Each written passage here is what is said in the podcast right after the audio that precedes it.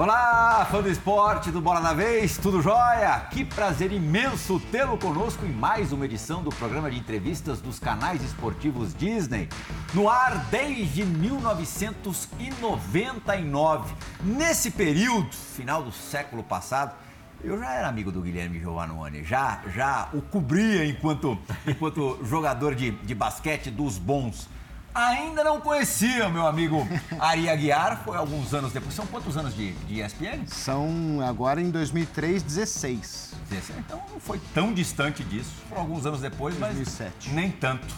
E o nosso convidado também já fazia parte do. Ai, dá uma forçada de barra do meu convívio. Anderson Varejão, dos maiores jogadores da história do basquete brasileiro, carreira ultra bem sucedida proporcional à sua trajetória ao seu tamanho. 2 e 11 e carreira gigantesca. O Anderson, desde o início de 2023, está com uma novidade, novas atividades no velho lugar, velho Cleveland Cavaliers. É, já é do pedaço lá há quase 20 anos. Jogou por 13, Anderson? 13 temporadas em 13 Cleveland temporadas. e uma com o Warriors. Né? Agora, como embaixador global dos Caps, nada mais normal, nada mais justo, e desenvolvedor de atletas, de talentos da, da NBA. Primeiro, eu gostaria de agradecer a sua visita. Quero saber mais tarde por que, que você veio para o Brasil, quais as razões que te trouxeram, além de participar do, do Bola da Vez. E saber de cara, Anderson, se você teve essa figura quando jovem, quando te conheci lá por 99 e 2000, tinha alguém que, que foi muito importante no teu desenvolvimento? Se tinha, quem foi ou quais foram as pessoas? Se não tinha, que falta fez? Bom, nessa época, primeiro, mais uma vez, muito obrigado aí pelo convite. Lisão, Ari, André, é um prazer estar aqui com vocês. É isso aqui, é, estar de volta ao Brasil e ter a oportunidade de sentar aqui e bater um papo com vocês é sensacional. Vamos lá. Eu tive um cara muito importante na minha, na minha carreira. Na verdade, alguns. Eu digo que todo mundo que fez parte da minha carreira de alguma maneira, desde lá de trás, Saldanha da Gama em, em Vitória, no Espírito Santo, foram assim é, especiais e essenciais para que eu chegasse onde eu cheguei hoje em dia. Mas um cara que me mostrou o caminho, que foi meu mentor, que me ajudou com, com, com, muitas coisas e foi, é meu ídolo no, no, no basquete, é meu irmão Sandro Varejão. Né? Ele foi um cara, assim, que eu, quando era moleque, eu olhava para ele e falava, cara, eu quero ser que nem o Sandro um dia, né? Um, ele já, quando eu fui para Franca na época, eu com 16 anos de idade, ele já era um cara de seleção brasileira e tudo mais, e tinha todo esse esse carinho de todos e todo esse, esse reconhecimento e era uma referência no, no basquete. Ele foi o cara que me mostrou o caminho, me mostrou a, a, a, o que, que eu tinha que fazer, o certo e o errado também. Então, isso aqui é o certo, isso aqui é o errado, você escolhe. Mas brincadeiras é melhor parte... prestar atenção no que não se deve fazer. Né? Exatamente, mas não, ele foi um cara essencial e, e, e agora com esse meu novo papel dentro do, do, do Cleveland, eu estou tentando ajudar da melhor maneira possível a, a a esses jovens, né, eu diria, não tão jovens, alguns com quase a mesma idade que eu, mas é um, como um consultor né, do, da área de desenvolvimento. Não é só de molecada, é geral. Não, é geral, é do time, é meio que tipo assim, eles me deram a carta branca para fazer parte das, das, reuniões dos técnicos, se eu, se eu quiser, de estar ali na quadra, eu estou sempre assistindo todos os treinos, estou sempre com o time, então meio que cara, fica à vontade aí para dar sua opinião nas coisas. Então isso é muito bom, esse Quando carinho, esse respeito. Eventualmente, se vê alguma coisa, você vai lá conversar com o cara. Pode ser isso também. E outra coisa, é importante, às vezes você está assistindo um jogo, você vê alguma coisa, por, por eu ter jogado tanto tempo, às vezes eu vejo alguma coisa que posso, oh, pô, o que, que você acha de estar tá fazendo isso aqui? Pode ajudar? Às vezes usa, às vezes não, mas são coisas que fazem parte do meu, né, do meu trabalho que eu estou agora com o Cleveland. E outro é essa parte de embaixador global, que estamos aqui em São Paulo agora, vamos entregar uma, uma quadra do Beco do Negro, que, que é uma comunidade... É do lado do Beco do Batman, aqui pertinho da emissora, inclusive. Que é uma comunidade que vive muito isso, o esporte, a música, né, a arte, tudo isso, e que eu tenho certeza que vão é, usufruir né, dessa quadra, vão usar bastante, e ficou, cara, sensacional, vocês têm que ver, ficou muito bonito. Eu estou até ansioso para ir lá amanhã e, e bater um papo com a galera e ver tudo de perto, assim, para porque foi muito trabalho. Às vezes você vê lá a quadra sendo entregue, ah, isso aí foi tranquilo, mas cara, foi uma coisa que exige muito trabalho de bastidores para chegar aonde chegou e como está. E as outras duas quadras que a gente vai entregar, nada mais, nada menos do que no Clube de Regata Saldanha da Gama, onde tudo começou, né? Em Vitória, no, Aí eu diria, é, é, a gente pode dizer que é o lançamento da pedra fundamental. Lá vai... As quadras ainda não estão prontas. Não, não, não. Ainda está é. bem no início. Agora a gente vai só anunciar chegando lá, vai fazer uma, é, uma prévia, né? De mostrar como é que vai ser e tudo mais. E, cara, é... Passa um filme na minha cabeça, né? Porque eu lembro quando eu era pré-mini, mini, chegando lá, pegando as tabelas, levando, chovia, passando rodo. Cara, era... e agora ter essa oportunidade de estar voltando juntamente com o Cleveland Cavaliers e podendo proporcionar é, esse momento né, para o clube que foi o meu berço, foi onde tudo começou, que me ajudou, que abriu as portas para mim, não tem, não tem preço. Então, estou muito feliz com, esse, com essa nova. Uh, com essa nova vitória, eu diria que isso é uma vitória para a gente, né? Poder proporcionar para o clube que, que me proporcionou tantas coisas, uh, um momento como Uma esse. retribuição. Uma retribuição, isso uhum. aí. O teu companheiro de cabine de transmissão foi companheiro de quarto de concentração do Anderson Varejão. Então, vamos deixar que o Gui faça a primeira pergunta. Obrigado, André. Eu acho que antes de a gente começar aí para as intimidades, né? É. Não, vamos, eu quero, eu quero explorar um pouquinho mais essa, essa, sua, essa sua nova função, né? Foi uma coisa, primeiro, se foi uma coisa que você planejou ou você foi construída junto com, com os Kevs e se nessa função também é, você entra um pouquinho também com, com, sugestões de escolhas de draft ou de, de jogadores a contratar, e, e, e nessa função você é, quais, quais os aspectos que um time de NBA hoje olha para um atleta? Porque a gente sabe, é, vai olhar o físico e vai olhar a qualidade técnica. Isso todo mundo vê. Quais são as coisas que a gente não vê que as equipes olham para os atletas? Então, vamos lá, Guizão. É uma da como tudo aconteceu, né? Já existia assim conversas e tudo mais. Eu sempre que tinha algum evento no, no Cleveland, eles me ligavam, pô, tem como você vir aqui, fazer parte, estar tá com a gente, isso aqui, não, beleza. Aí faz um, faz dois, faz três, sempre aquelas indiretas, pô, você podia voltar, estar tá aqui com a gente, não sei o quê. Falou, pô, é, vamos ver. Agora, no momento, estou vivendo um, uma fase diferente na minha vida. Tô com, pô, tava com a filhinha de um aninho. Cara, eu tô meu foco é total família. Eu que tive uma, uma carreira assim corrida, né, cara? Na NBA foram 14 anos e você joga três, quatro vezes por semana, viaja muito e tudo mais, então eu estava focado em família mesmo, queria estar em casa, vivendo mais aquele mais próximo, né? Ver minhas meus filhos crescendo e tudo mais. Aí veio o segundo filho e tal. Agora eu tô com uma menina que vai fazer três e um moleque que está com um ano e Casal. meses. Casalzinho. E aí, cara, é, a última. Teve um evento, mais, teve mais um evento, aí os caras falaram, cara, eu quero conversar com você, vamos sentar e tal, vamos marcar a reunião. Aí veio né, o, o, o Nick Barlage, o, o Kobe Altman, né? O Kobe é o presidente da área de basquete, e o Nick é o CEO do, da, da área de business, né, de negócio.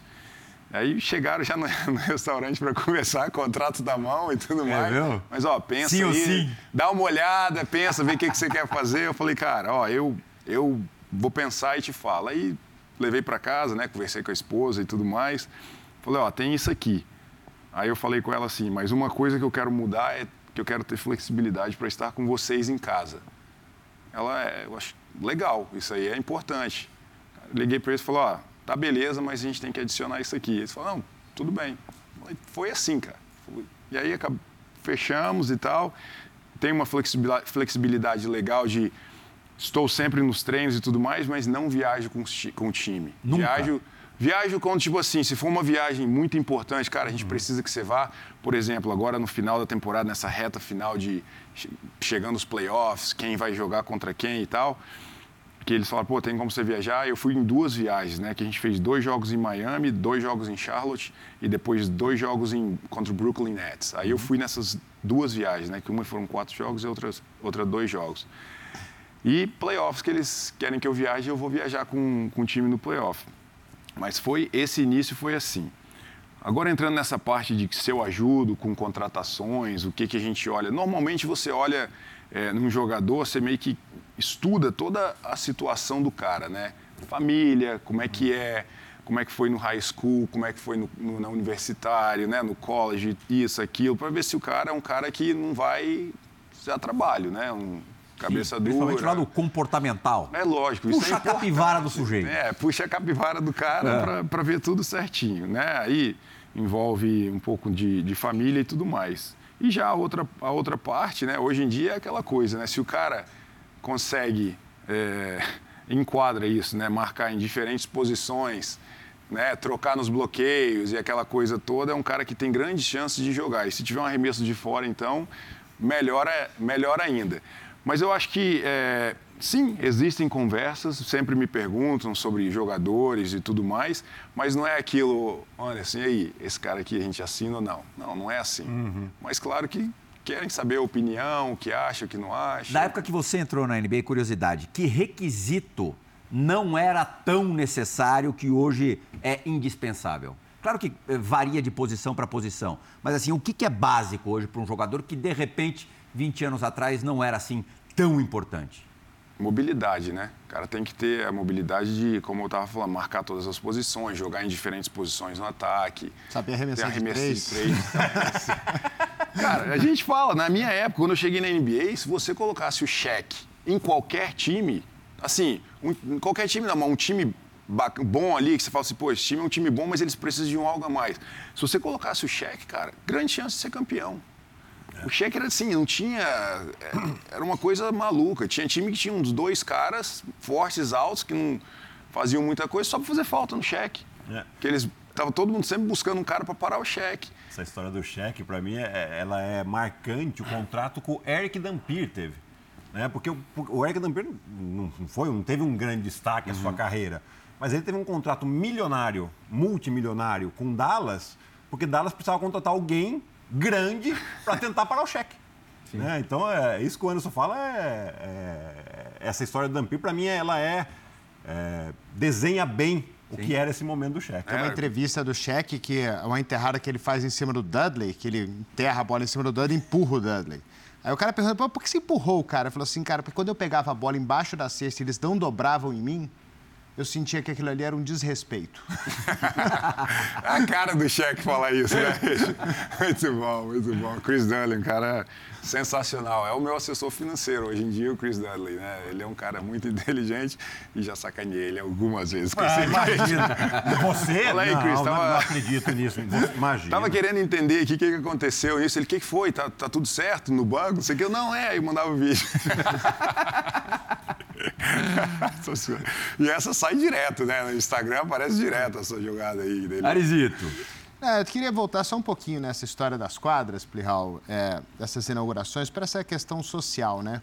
Brasil, país do futebol, e parece que a gente não surfa muito as ondas das coisas que acontecem é, de bom no esporte.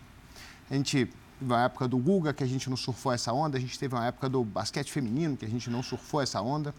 Né? Então, é, eu queria saber dessa importância social, de, não só de entregar uma quadra, mas talvez de, de, de, incentivar mesmo, né? com a tua presença, com a tua carreira, de poder fazer com que surja talento, surja mais gente para poder seguir um caminho grande no basquete. Tem esse, esse, esse mote aí por boa, trás? Ari, boa. É, uma das coisas que antes da gente é, falar é aqui que nós vamos fazer a, a, quadra, a gente procura saber se realmente a, as quadras vão ser usadas.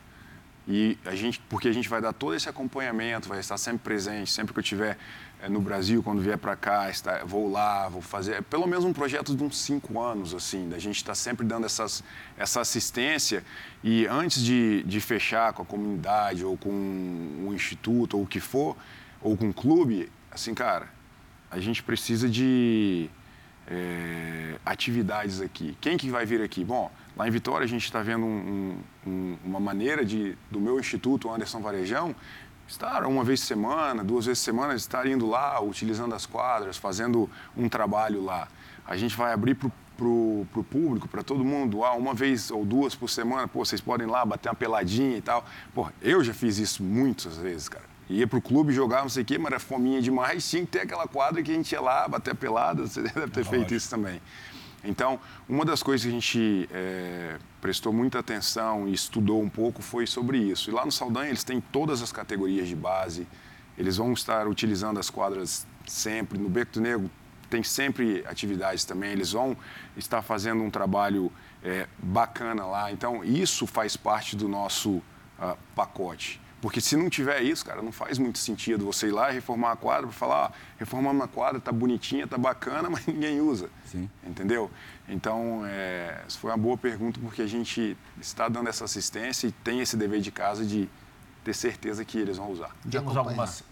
Completa, por favor. Não, só de, acompanhar, de acompanhar o processo isso, também. Isso, temos algumas perguntas gravadas. A primeira delas, a primeira que a gente vai colocar no ar, é de alguém que conhece o Anderson Varejão desde que ele era pequenininho ou novinho. É, ele é gigante também. Nosso comentarista, Eduardo Agra, grande Agra, venha! Olá, Anderson. Tudo bem? Você sabe do carinho, do respeito e da admiração que eu tenho por você como jogador que foi em todas as ligas, né, no mundo por onde passou mas principalmente como pessoa. Acho que o Cleveland Cavaliers não poderia ter escolhido uma pessoa melhor para representar a organização no mundo. E a minha pergunta para você é: como você acha que você poderia ajudar nessa posição que você tem hoje o basquete brasileiro? Um grande abraço a você. Grande Agra. Tem como chegar no Brasil? Bom, é, só um breve bastidor. O Agra te considera um dos jogadores, ex-jogadores no caso, mais gente fina que ele conheceu na vida. Inclusive, é entre os caras que jogaram com ele, gerações aí atrás. O Agra é um cara sensacional, né? A gente sempre que se encontra é um cara de uma educação maravilhosa, gente boa, sempre atencioso. Eu agradeço sempre ao o carinho dele, porque é um cara que eu tenho no meu coração também por tudo que é, a gente viveu junto, né? Transmissões de jogos e tudo mais. Ele, um grande abraço, meu amigo, muito obrigado. Agora vamos lá, como eu posso ajudar? Eu acho que isso já é um, né? É, com as quadras já é um, um, início, né? De é, estar proporcionando uma estrutura para que os moleques, né? As crianças, os adolescentes possam estar utilizando juntamente com institutos, com com amigos, pelada, jogar o que for. Acho que todo esse. esse é, uma coisa que a gente sofria muito né, no, no, na, no Brasil e ainda hoje em dia não é uma coisa que, que tem o suficiente, são locais e lugares para a gente estar tá jogando basquete, praticando o basquete. E eu acho que com essas quadras, e como eu falei, vai ser uma coisa que, claro, é no Clube do Saldanha, é no Beco do Negro, mas é uma coisa que outras pessoas vão ter acesso também, outras crianças podem estar utilizando dessas quadras. Eu acho que já é um bom, um bom início, né? um bom começo para que a prática do esporte seja mais desenvolvida. Uhum. Então, acho que dessa maneira. Porque o talento surge, né? O talento surge, as pessoas vão jogando, vão usando. Aí alguém olha e fala assim: opa. Esse cara é diferente. Esse cara é diferente, vamos trabalhar ele. Né? Então é assim que surge. Né? Mas se você não tiver lugar para para brincar. Brincar, é. Não surge nunca, porque o, o Brasil dá, isso é isso é, é replicado no, no, nosso futebol, André, porque o futebol se joga em qualquer lugar, se joga na rua, se joga Mais em qualquer fácil, campo. É. E aí aparece um cara e aí você fala, opa, em basquete é mais difícil, precisa uma quadra, precisa uma bola, precisa uma a cesta. bela cesta. É. é, mais condições Mas... para jogar, do volume ser, ser Exatamente, tira. né? Mas isso, isso é uma coisa pronto, você tem seu instituto, você está fazendo o seu lá, o Cleveland está fazendo as quadras. É, mas o que mais você acha que falta para o nosso basquete aqui, para a gente revelar ainda mais talento? Em questão de, de, de, estrutura mesmo, sem, sem querer colocar nome nem nada, mas assim, que você vê o que acontece nos Estados Unidos ou você passou em, por, por Barcelona, fala, poxa, isso aqui funciona muito bem e a gente poderia ter muito mais jogadores se acontecesse. Só complementando, é, na época de vocês, vocês contemporâneos, a gente é, cruzava qualquer pessoa na rua, mesmo que não tivesse tão envolvida com o universo do basquete, que ela conhecia pelo menos quatro, cinco nomes de jogadores brasileiros. É, hoje, se você sair aqui perto da Avenida Paulista e perguntar o nome de um jogador da seleção, talvez seja difícil alguém dizer um nome. É, eu queria que você falasse o quanto isso te preocupa e o que, que você vê de movimentos sendo é, realizados para se modificar esse quadro. É, eu acho que, é, já, só pegando um pouco do que o Gui está falando, estava falando, antes de, de entrar nesse, nesse mérito do, de hoje, né, reconhecerem uhum. os jogadores. Eu acho que o apoio, a infraestrutura, né, de... É, às vezes você tem uma quadra bacana, mas aí você tem a demanda é tão grande que você não tem como usar. Aí você tem o basquete, você tem o vôlei, você tem o futebol, você, futebol de salão, você tem então você acaba que não tem tempo. Eu lembro que teve uma época que eu vim para o Brasil, eu até conseguia a quadra, mas era aquela coisa assim, cara, é, você só vai poder das nove da noite até as dez, porque uhum. durante o dia tem gente aqui.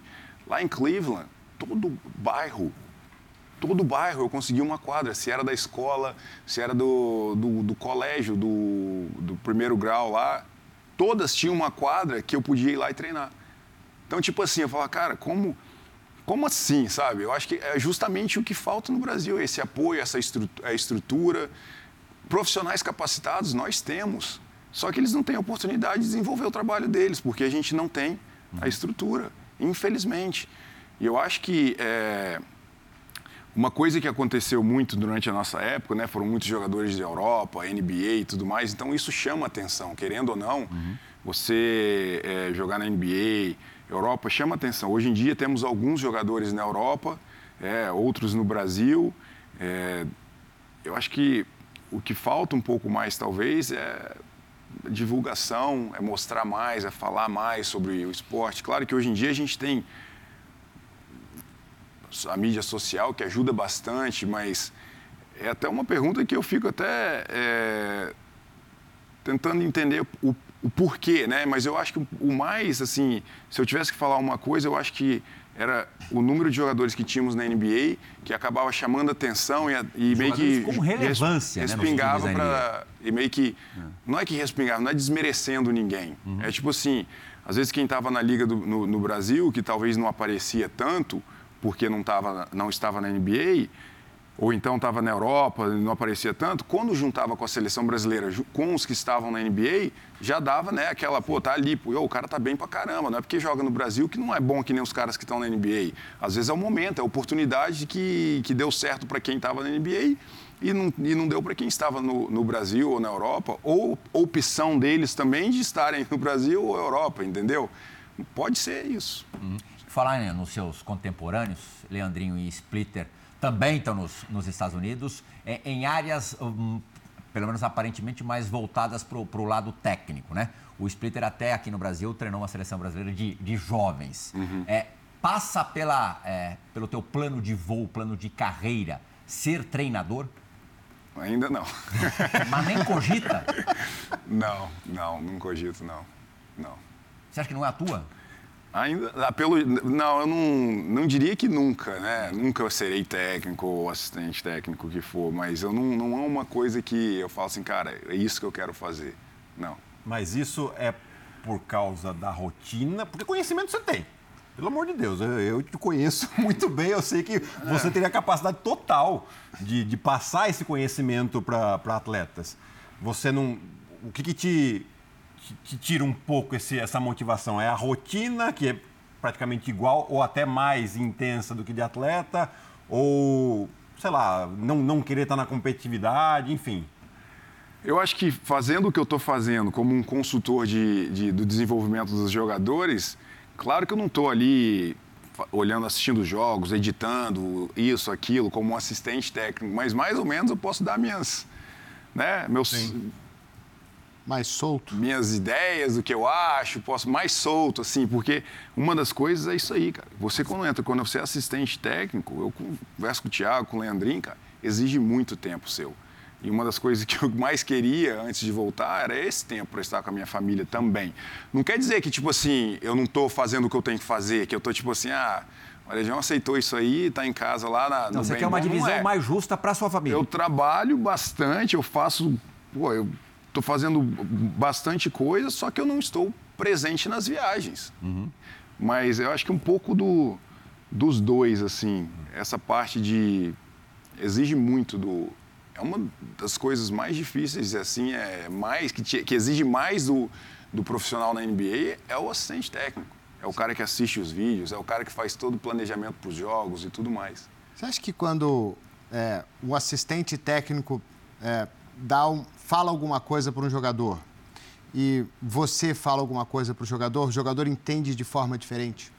Eu digo assim, é, no teu trabalho você está assim, cara, eu não tenho obrigação de nenhuma de falar com esse cara aqui, talvez. Né? Então, vou, vou dar um toque. O assistente técnico, ele é quase, é o trabalho dele é, ali falar alguma coisa, dar uma instrução técnica, tática, que seja, né? E o teu é mais assim, cara, o que, que você acha de... Você acha que o jogador assimila de forma diferente? É, você mostra um negócio diferente, né? Pô, quando eu às vezes eu tô, vou conversar com um pivô, falo, cara, uma coisa que funcionava muito para mim era isso aqui. Aí você vai lá e mostra pro cara. Mas uma coisa que eu tenho feito, como né, a comissão técnica tem vários assistentes técnicos, né? Tem o técnico, tem o pessoal do, do, da área de desenvolvimento do atleta, então é muita gente, né? Então você tem que entender e saber o momento certo de entrar no cara. Às vezes só de ficar ali observando, assistindo o treino, vendo nos jogos, vendo como é que o cara está reagindo a certas situações, para na hora certa chegar nele e dar um toque, é melhor do que num dia de treino ali que está todo mundo na orelha do cara, o técnico fala uma coisa, o assistente Legal, o outro não sei o quê. Tem que ser no momento certo com a palavra certa. Eu procuro fazer assim. Eu gosto muito desse um contra um, um ali, um, eu e o cara, falando com o cara, ó. E não gosto de falar muito também não, porque você começa a falar demais, o cara já não né? Já não escuta metade do que você falou. Então você vai no ponto, fala assim, cara. E normalmente é aquela coisa, fala, oh, bicho, você está jogando pra caramba, você está fazendo isso pro time, você está sendo muito importante. Mas se você fizesse isso aqui, eu acho que iria te ajudar. Pensa nisso aí, vê lá se isso é isso. Vai lá, mostra um pouco, fala, ó, por exemplo, vem aqui, me empurra dessa Dá maneira. Dá uma acariciada e depois belisca. É, e, e, passa por Porque realmente os caras estão fazendo muitas coisas boas. Você não pode também chegar no cara e falar, pô, bicho, você tem que fazer isso aqui porque senão não vai dar certo. Sabe? E coisa então, específica, né, Anderson? É. Não dá cinco informações não, pro cara. É? Não, não. É Mas a aceitação, quando um atleta escuta de um ex-atleta, é diferente? Ah, pode ser. Eu acho, eu como atleta, se o, se o técnico jogou ou não jogou, eu sei que ele estuda muito sobre o jogo e ele está ali tem um motivo dele estar ali. Não é porque ele é o amigo do fulano ou do Beltrano e tal. Se ele não entendesse, ele não estaria ali. Então eu, eu analisava o que o cara falava. Entendi. Tipo assim, se o cara falasse assim, uma coisa que, pô, não. Falar com ele, pô, entendo, mas eu acho que assim é melhor para mim, né? Ou falar, não, beleza, é isso mesmo. Não, Claro que o cara que jogou, que estava ali na quadra, que você viu jogar, que você acompanhou, é diferente, né? Tipo, os caras lá vinham falar comigo, Darius Garland, né, que são, é mais novo, o Donovan Mitchell falou, cara, isso é loucura, bicho, eu jogava videogame com você, agora a gente tá aqui, cara, que não dá para entender, sabe? E eles, falou, eles falaram isso algumas tá vezes. Jogando um pouquinho agora, né? É só um pouquinho. então, é claro que é, aí volta nesse ponto, né? Tipo assim, pô, o cara jogava videogame com você. Claro que se você falar uma coisa para ele que não faz sentido, o cara vai falar assim, porra, que merda escolher ele no videogame, porque o cara não sabe nada. Como é o cara me fala isso? Mas muda, eu acho que muda um pouco sim do cara que jogou vir falar com você. Você, quando moleque, se intimidava para falar com quem? Ficava mais retraído, assim. Ni... Que jogador? Não treinador, jogador. O cara já mais consagradão ah, enquadra com ninguém. Quando o bicho pegava pegando ali, eu sempre fui um cara assim. Tem gente que fala que não, eu acho que eu sou tímido. O Guizão acha que não. Mas eu não, não tinha assim, eu não ia chegar em ninguém pra, ei, cara, falar. Eu não, nunca fui assim. Eu sou um cara assim, eu sou tímido até te conhecer. A partir do momento que eu te conhecia, eu sou. Aí muda. Por que, Aí que o Lebron gosta tanto de você? Gosta? Ah, declaradamente. Gosta? Não, em qualquer, não, já não, um, fala bem. Não, eu né? sei. Não, não sei, cara. Eu acho que você tem que ser você mesmo. Eu foi desde o dia que eu cheguei em Cleveland, do meu primeiro dia lá, cara, eu falei, cara, eu sou assim e eu serei assim. Não vou mudar por porque você é o LeBron, porque você é o Yugauskas, porque você é o, o Scott Williams. Eu, eu cheguei determinado que eu iria fazer o meu trabalho para ficar, que eu cheguei para ficar. E se isso envolvesse alguma coisa de atritos e tudo mais, que a gente resolvesse ali. Então, eu acho que por isso. Quando você é você mesmo, você não. não a honestidade é uma coisa muito importante. Não é uma qualidade, né? deveria ser uma obrigação. Mas sempre fui honesto com, com tudo, sempre dei minha opinião para as coisas que achava que tinha que dar. E isso você acaba fazendo com que as pessoas te admirem, gostem de você por causa disso. Qual é a imagem proporcionada pelo LeBron que você tenha visto? Pode ser num treino, pode ser numa concentração, pode ser num jogo, pode ser num jogo de playoff, que mais te impactou? Você diz uma imagem um é assim, ou um jogo, caramba, uma coisa eu penso que... no LeBron, muitas vezes é, eu, eu recordo dessa imagem, dessa cena. Foram tantas, né? É. São, foram oito então, anos jogando das. juntos. Um, uma das, né? Eu acho que o momento. Eu vou falar de um jogo, cara. Não sei se vocês lembram jogando contra Detroit um ano na final da, da conferência. Esse ano foi final da conferência, que, que ele fez 20 e tantos pontos do. Ele fez os 28 dos últimos 29, uma coisa time, assim, alguma cara. coisa assim. Né? 2007. Eu juro 2007. pra você. Parecia videogame, cara. Você lembra desse jogo? Eu lembro. Eu, eu lembro mais que... por você me falar disso do que cara, do jogo. Foi uma coisa que marcou muito. Foi uma coisa jogo 6 em 2007. Porque você olhava assim para os caras do Detroit, do banco, os caras faziam de tudo, tentando de tudo. Ele batia para dentro, cravada na cabeça, step back, bola de três. Não errava, mesmo. Era uma coisa assim, maluca, de arrepiar. Você falava assim, cara, o que, que é isso? O que, que nós estamos vivendo aqui hoje? Isso aqui é uma coisa surreal. É, Foi muito ele louco fez aquilo. Os 25 pontos do Cleveland no jogo. É, aquele, aquele jogo é fantástico, né? Aquela, aquele jogo contra Detroit, que é a primeira final, né? 2007. Aí perde para San Antônio, né? Mas como é que ele reage depois de uma exibição dessa? Tem mais um em casa para ganhar. Não tem muito assim que comemorar. Não tem? Não. Eu acho só o Drew Gooden que fez um ponto, eu acho, naquele jogo de lance livre, alguma coisa naquele finalzinho. Eu acho ali. que é o 28 dos últimos 29. Teve eu, alguma eu, coisa assim. É. Foi o Drew que. O Drew Gooden meteu um lance, fez um lance livre, não sei, um negócio assim. Mas aí é aquela coisa, ganhou o jogo, beleza, ganhou, bacana, não sei o quê, mas, cara, tem outro para ganhar em Cleveland, fazer o dever de casa, senão não vale de nada, né? Mas foi uma imagem que marcou, um momento que marcou. Pois é. Ah, mas eu estava até conversando com ele aqui e, e, um momento que, que voltou à tona nos últimos dias é, foi o, o, momento em que o LeBron James sai do banco pela primeira vez na carreira, que tem uma história a ver com o Anderson. Né? E até se você puder compartilhar aí com a gente, É, eu acho que é foi- muito legal essa história. Demais, demais. Foi no, no ano de renovação de contrato, né? Eu era agente livre restrito. Então, quando você é agente livre re- restrito, o que, que acontece? Qualquer oferta que qualquer outro time fizer, o, o Cleveland tinha o direito de igualar, de cobrir. E aí você voltava para Cleveland. Então, é uma coisa que é, assusta um pouco os outros times, porque às vezes os caras têm uma lista de, sei lá, três jogadores para assinar, vamos dizer. E aí, vamos dizer, eu sou o primeiro da lista. Aí eles falam, cara, se eu oferecer X para o Varejão e, ele, e o Cleveland igualar, e ele voltar para Cleveland, quando eu for negociar com esses outros dois aqui, eles vão falar assim, peraí, você está oferecendo Y, mas para o Varejão você ofereceu X, quer dizer que você tem. Claro. Entendeu? Então, é uma coisa que é, faz com que os times fiquem com medo. Então, cara, eu perdi naquela temporada, fiquei nessa negociação, nesse vai e vem, por 18 jogos eu não joguei. Foi aí que eu assinei com Bobcats, né? Assinei com Bobcats por três temporadas, acho que foi. E aí o Cleveland, na mesma hora, cobriu o Galó e eu voltei para Cleveland. Então, é, quando eu cheguei em Cleveland, primeira semana foi de treinamento e o LeBron estava machucado.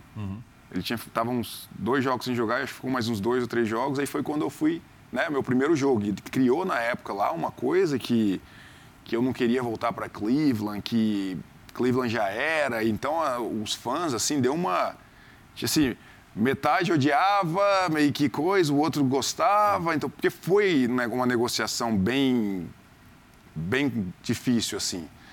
E aí, no momento do jogo, acho que uma comissão técnica, juntamente com o Lebron, falaram: e aí, como é que vai ser esse jogo? Eu acho que se você sair do banco com ele, você vai estar mostrando um, um- um carinho, um suporte a ele, que é. Né, Isso que alguém da comissão falou. provavelmente, ou até. Do, eu não sei até hoje quem, de quem que foi a ideia, mas eu diria que a comissão né, juntamente com a, o front office, né, com a diretoria, falou, cara, eu acho que isso aqui é uma coisa que vai funcionar. E foi, ele saiu do, do banco, foi a primeira vez na carreira dele para me dar esse, esse apoio, essa moral nesse momento de que podia ter sido um pouco estranho, né? De vaias e tudo mais, mas foi, foi tranquilo. Só para a gente arrematar o assunto LeBron, porque tem muita coisa legal sua para a gente tratar aqui. É, eu já conversei com jogadores de futebol que dizem que os caras de primeira prateleira, mesmo de posições distintas, tal, eles têm muitos pontos em comum. É, o cara não pode ser muito bonzinho, tem que ter uma veiazinha ali, mesmo, não sei se má, mas assim, de, de querer atropelar quem tiver pela frente e tal. Você conviveu com excepcionais jogadores, mas vamos, vamos ficar em dois aqui, LeBron e Curry. O que, que eles tinham em comum em termos de personalidade?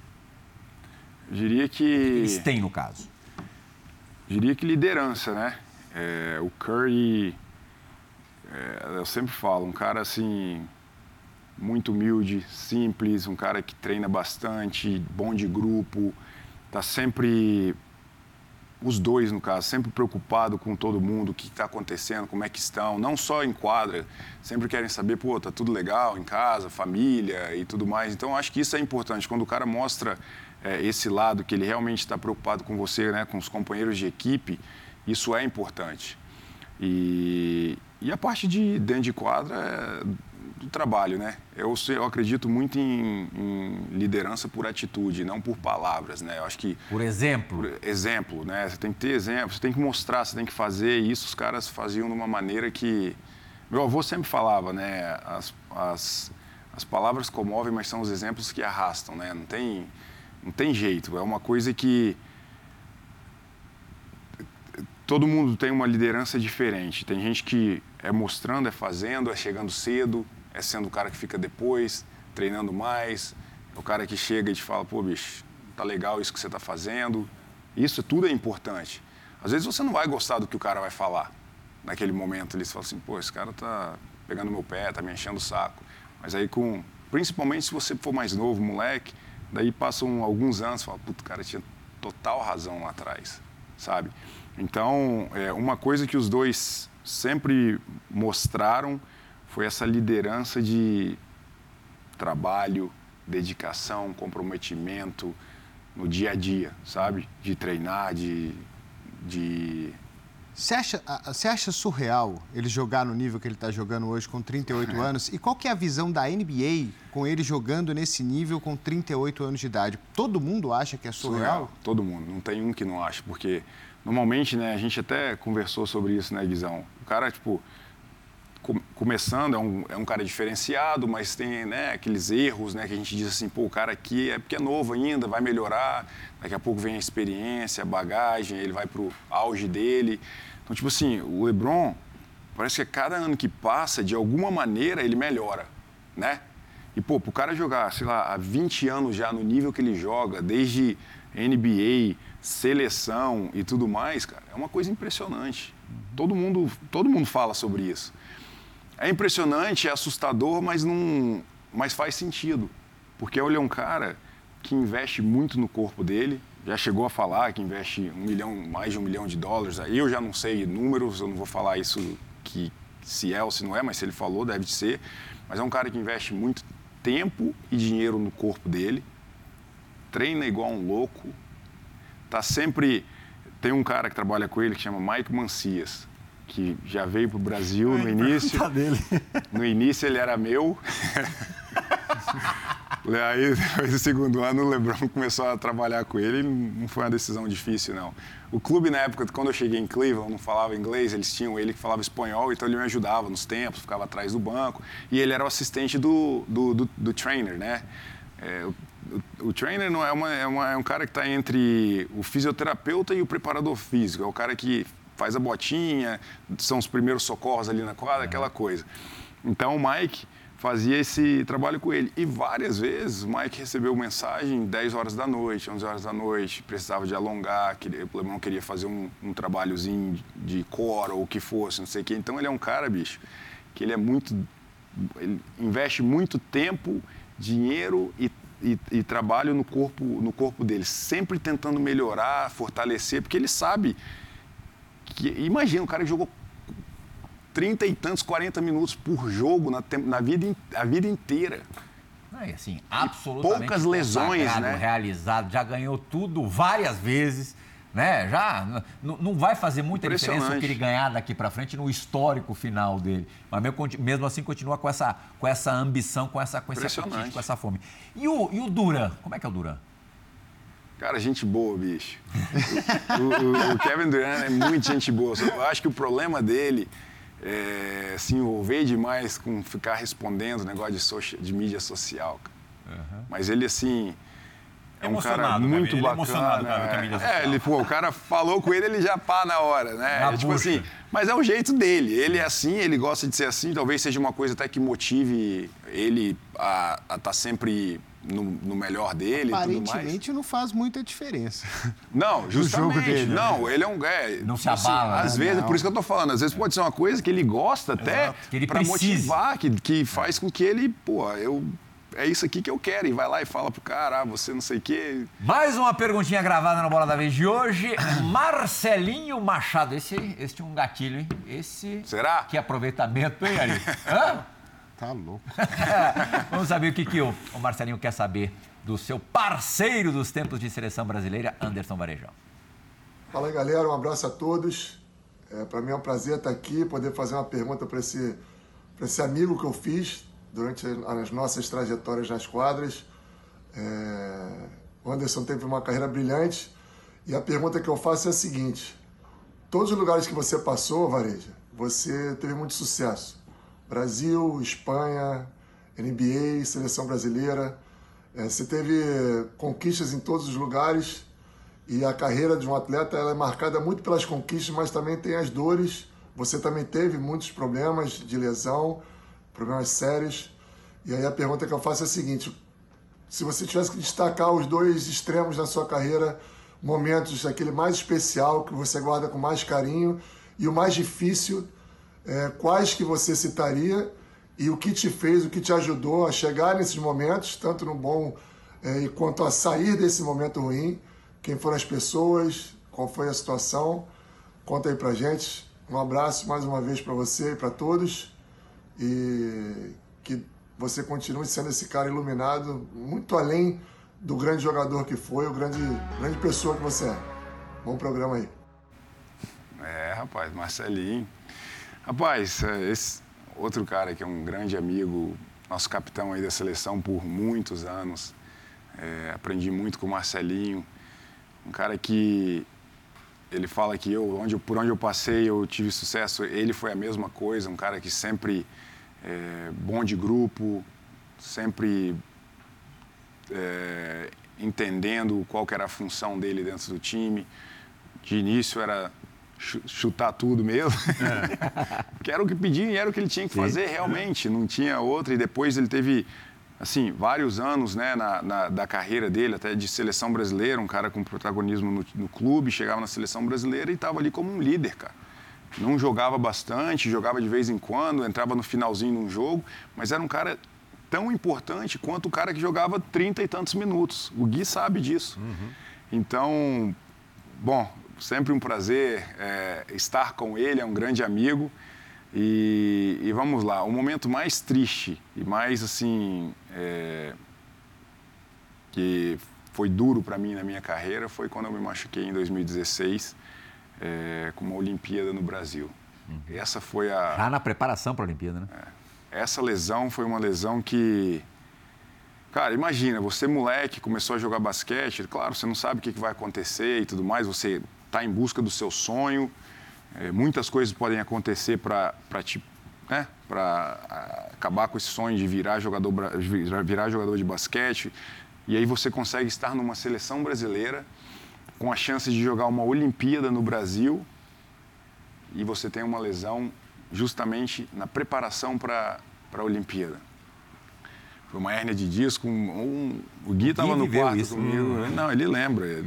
Foi até uma fase que ele ia pro, pro treino, voltava, trazia um cafezinho, um pãozinho, um negócio. Ele tinha, é, realmente tinha que me ajudar com isso.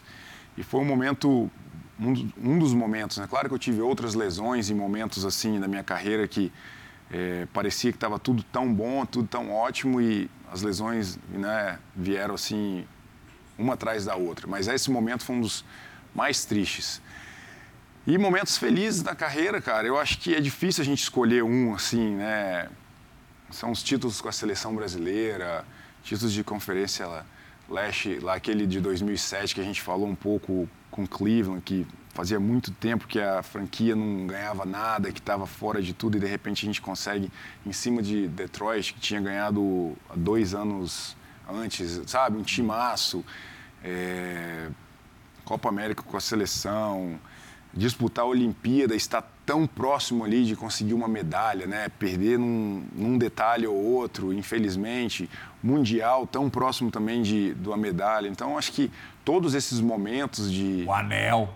O anel de campeão também. só, claro que, só título da NBA. Claro que é, é, foi uma, uma circunstância diferente. Não sou hipócrita de falar que ah, só ganhou porque eu estava falando. Claro que existia um contato com os caras, falava por mensagem. Da maneira com que tudo aconteceu é, nesse ano com o Warriors, foi que tudo que, aconteci, que, se, que iria ser feito, é, é, os jogadores eram consultados. Aí, o que, que você acha sobre isso? Faz, não faz? Até quando eu fui para lá, né? até para eu ir para lá, os caras, não, lógico, vão trazer ele. Então, era democrático. Esse carinho era muito grande do, do, dos jogadores. O, o meu tempo com o Golden State Warriors foi curto, mas foi tão intenso que é uma coisa que parece que eu vivi lá 20 anos, sabe? Então, naquele momento é, em que os caras mandaram o vídeo, o Coach Kerr e o, o, o, o Clay, os, os caras mandaram de falar assim, cara, você tem que aceitar esse, esse anel, você faz parte disso aqui e é. tudo mais. Um baita reconhecimento. Não, eu, te, eu não tinha como não aceitar porque partiu deles. E voltando ao lance que eu falei de que tudo era, passava por eles, no momento que eu fui dispensado, não passou por eles. Foi uma decisão muito rápida. Uma, o, o Sean Livingston sentiu o quadril depois de um treino. A gente tinha um jogo em, em Los Angeles naquele dia. A gente foi para o jogo sem o Sean Livingston, sem o Draymond Green acabamos ganhando o jogo. Foi um jogo que eu não estava jogando muito. Acabei jogando quase 20 minutos, ganhamos o jogo lá dentro. E aí, no dia seguinte, o coach Kerr entrou em contato comigo e foi quando ele falou, pô, está acontecendo isso, eles precisavam de outro armador, não sei o quê. E foi uma decisão que ele, to ele tomou até hoje. Por, por sinal, eles foram jogar em Cleveland e ele veio falar comigo, cara, o que, que eu fiz aquela vez? O que, que eu fiz? Ele sempre fala. Eu falo, coach, esquece isso aí, cara. Isso aí já passou, faz parte, não tem, não guardo mágoas nem nada, mas para ele foi uma decisão difícil, não passou pelos caras e depois de receber esse né, reconhecimento, essa meio que aceita que você faz parte. Como é que foi a saída do ginásio é, após a Conferência Leste que você citou agora há pouquinho de 2007? Isso aí foi impressionante, cara. Eu morava a um minuto e meio de carro do, da, da arena. Uhum. Uma hora e meia para chegar em casa. Foi assim, igual carnaval de rua, assim, fechar as ruas, aquela bagunça. Aí o que, que acontece? Independente de um cara te reconheceu no carro, esquece. Aí já ah, vira aquela bagunça e você também já está no é, no oba-oba, ganhamos, não sei o quê, foto e vai e não sei o quê. Quando eu vi, uma hora e meia, eu demorei para chegar em casa. Falaria, vai lá. Não, é porque, é só para pegar o gancho, Gui, disso que ele está falando, desse reconhecimento dos Warriors, dessa homenagem que ele recebeu é, nessa, no início dessa temporada lá em Cleveland, que foi muito legal. Ah, o, o vídeo no telão é é maravilhoso, é, é, um é de arrepiar. Eu imagino para você, porque para a gente que, que, que acompanha é, é arrepiante de, de, ver. E aí, é, a gente vê todo esse reconhecimento pela tua carreira, por tudo que você fez. Voltando aqui para o Brasil, você acha que o Brasil reconhece muito pouco os ídolos que ele tem dentro do Brasil? Voltando, primeiro eu vou falar sobre esse momento lá em, em Cleveland. Foi impressionante o que os caras fizeram. Porque eles vieram para mim e falaram assim, cara, a gente tem que a gente quer fazer um negócio para você aí e tal, não sei o quê. Falei, não, beleza, a gente pode lá no intervalo, se quiser anunciar, a gente pode anunciar, ó, fechando um ciclo e abrindo outro, né? É, tá de volta, não sei o que. Eles, não, não, não. Sua família, quem que você quer trazer, bababá. Falei, cara, sério, vocês tão, não estão exagerando? Não, não, não, a gente quer fazer isso.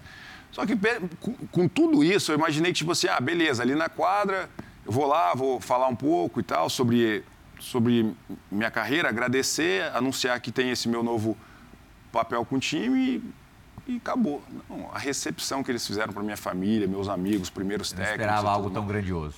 Foi, foi assim. Ah, foi surpresa? Foi, foi, eu não sabia de tudo sabia? assim ao pé da letra que ia acontecer. Foi muito maior do que, que foi muito que maior. Foi muito maior.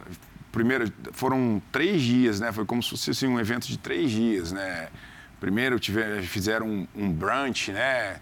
Com toda a família, a, o pessoal da diretoria, todo mundo, não sei o quê. No outro, no outro dia é, algumas coisas com a família e, e, e os, os, técnicos que foram, que foi o Alarico e o, e o, João Marcelo. E depois, no dia do jogo mesmo, reservaram uma área gigantesca em cima do, na arena, assim, para todos os amigos, famílias, todo mundo que, tipo assim, que eu achava que... que e eles foram, assim, tirando as coisas de mim, tipo assim, pô, mas quem que que, que, é, que seria bacana, você acha? Que falou, pô, tem um amigo meu tal, o outro não sei o quê, o outro não sei o que lá, e eles foram junto com a minha esposa, Legal. pegando todo mundo. Cara, quando eu cheguei lá foi uma coisa sensacional. E é, talvez não nesse, nesse nível, nessa proporção, mas você acha que no Brasil Cara, a reverência que... ao ídolo poderia ser é, maior? O Brasil reconhece de uma certa maneira, mas eu acho que tudo isso é muito cultural, sabe? Eu acho que é muito do. É, da essência. O brasileiro, ele, eu até a gente estava conversando, eu estava conversando com o pessoal que veio de Cleveland ontem. A gente, depois do. Foi jantar ontem, fomos juntos, não sei o quê. Aí sentamos né, para jantar, não sei o quê. Eles falaram assim: pô, aqui no Brasil como é que é? Eles te param muito, te reconhecem muito, não sei o quê. Da, do momento que a gente entrou no restaurante até a gente sentar, eles falaram assim: pô, eu escutei seu nome o tempo inteiro, as mesas, todo mundo falando. Eu falei assim: realmente, o brasileiro é diferente ele fala, ele vê que você que você está ali, e principalmente São Paulo e Rio, que eles estão acostumados, uhum. eles não, é não te abordam tanto. É. E é cultural nosso também. Às vezes o brasileiro é um pouco assim, cara, não vou falar com o cara. Saco não, não vai encher o saco do cara, o quê. tá comendo, eu vou encher o saco é, dele. Né? Já lá, já teve situação de estar tá aqui, ó, for dar a garfada, pode tirar uma foto, sabe? Acontece. Então, aí, eu acho que o brasileiro, ele reconhece, ele tem o carinho por você, só que ele não fala muito, cara. Ele não demonstra, ele não mostra, ele não faz. Ah, que pena, tá assim. tão bom, mas a gente tem que fazer uma parada. Já estamos na reta final, último quarto é, do, desse, desse Bola da Vez. Mas só foi último. um. Hã? Só foi um, tem quatro. Infelizmente aqui é um grandão e o, e o segundo menorzinho.